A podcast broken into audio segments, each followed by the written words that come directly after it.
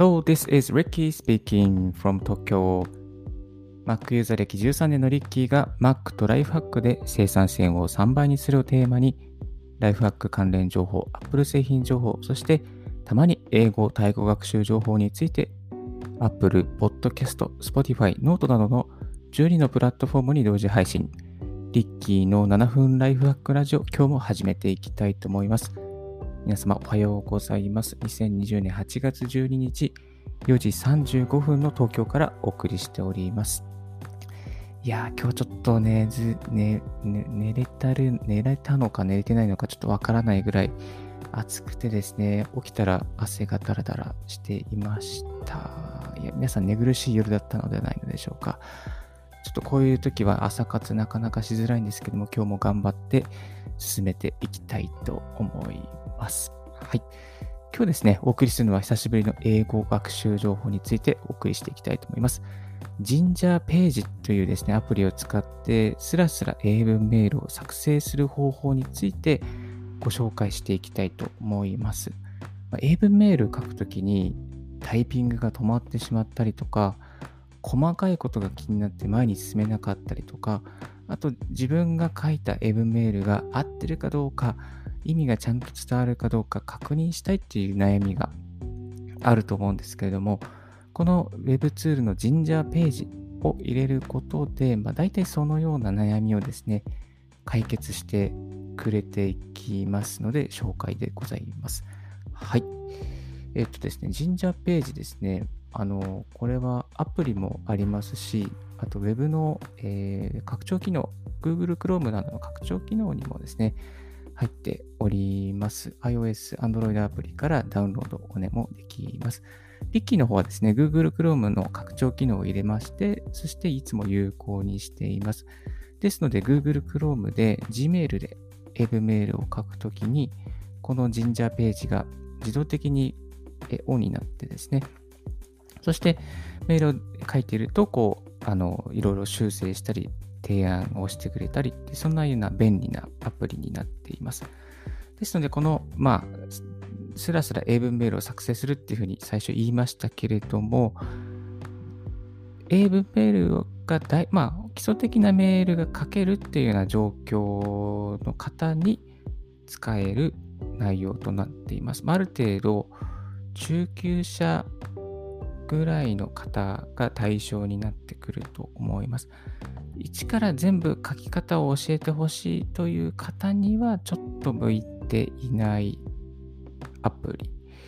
ある程度書けるようになっている方が、あ、これを使うと、あ、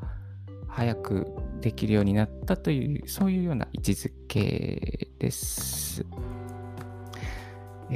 でこのサファリとか Chrome とかですね、えー、入れておくことができます。Microsoft Office の方の Office 版もあります。はい。で使い方は非常に簡単でダウンロードして、えー、そしてこれを有効にしておくことで、この Gmail とかですね、メールを作成するときに、えー、まあ、右下とか左下とか、ちょっとあの、機械によって変わると思うんですけども、ここにあの G のこの文字がですね、あのアイコンが、え、表示されて、そして、こう、メールを書いていくと、こう、えー、ここの、例えばありましてね、三単元の S がありませんよとか、ここは過去形がいいですよとか、あとこの使い方ちょっと微妙なんで変えてくださいみたいな、そういう修正依頼、まあ、修正サジェストって言えばいいんですかね。えそういうふうな、あの、アラートが出てくれます。はい。ちょっと細かいミスとかですね、ザをどこで入れるかとかですね、あをどうするかとか、えー、まあ、あ、あの、A、N ってするところを A ってだけしてたら、ちょっとこう、ここあんですよとかですね、えー、そういうふうなこともアラートしてくれます。はい。まあ、あとは長い文を書くときに、この意味ちょっと伝わらないよっていう場合は、あの、アラートが出てくれますね。黄色かな赤字だったかな出てくれますね。それを見て、あ、ちょっとこの分変えなきゃいけないなっていうふうにこう思うわけですね。そして、あの、まあ、それでこう、大体の文章ですね、こういう文章にしたらどうですかっていう提案がある場合もあるんですけども、ちょっと無料版だとそこまでのこう細やかな提案みたいな、こういう文にしたらどうですかっていうのは表示されません。まあ、有料にしないと、その辺はですね、ちょっと難しいみたいです。でも無料でも、あの、あ、この文章つながりませんよとか、ちょっとこういうふうにしたらどうですかっていうふうに、短い文章の場合はですね、こうそういう表示が されることがあります。まあ、この細やかな気遣いというか、まあ、あと間違いに気づきやすく、えー、なることができるので、え、これもですね、え、いいなと思います。はい。神社ページ、ちょっと今調べてる状況では iOS アプリは860円します。まあ、Google Chrome とか Safari とかですね、あのー、拡張機能は無料になっています。まあ、無料で使って、えー、使ってみてよかったら有料機能を使ってみるのもいかがでしょうか。で、この後は神社ページに似たようなアプリでですね、グラマリーというのもあります。まあ、グラマリーも結構おすすめですね。いろいろグラマリーか神社ページかもいろいろ迷って、今は神社ページをずっと使っています。まあ、グラマリーの場合はですね、あの、Mac 版ですとデスクトップアプリもあってですね、有料にするとかなり、こう、細やかに、えー、修正とかしてくれるみたいです。結構論文とか、レポートとか書く方も使ってるみたいな、そんなような PR 動画がありましたけれども、まあ、ちょっとこう軽く使うんだったら、まあ、ジンジャーページをク、えー、Chrome とか Safari の拡張機能に入れておくといいなと思います。まあ、これ入れておくだけでですね、例えば本当に Facebook、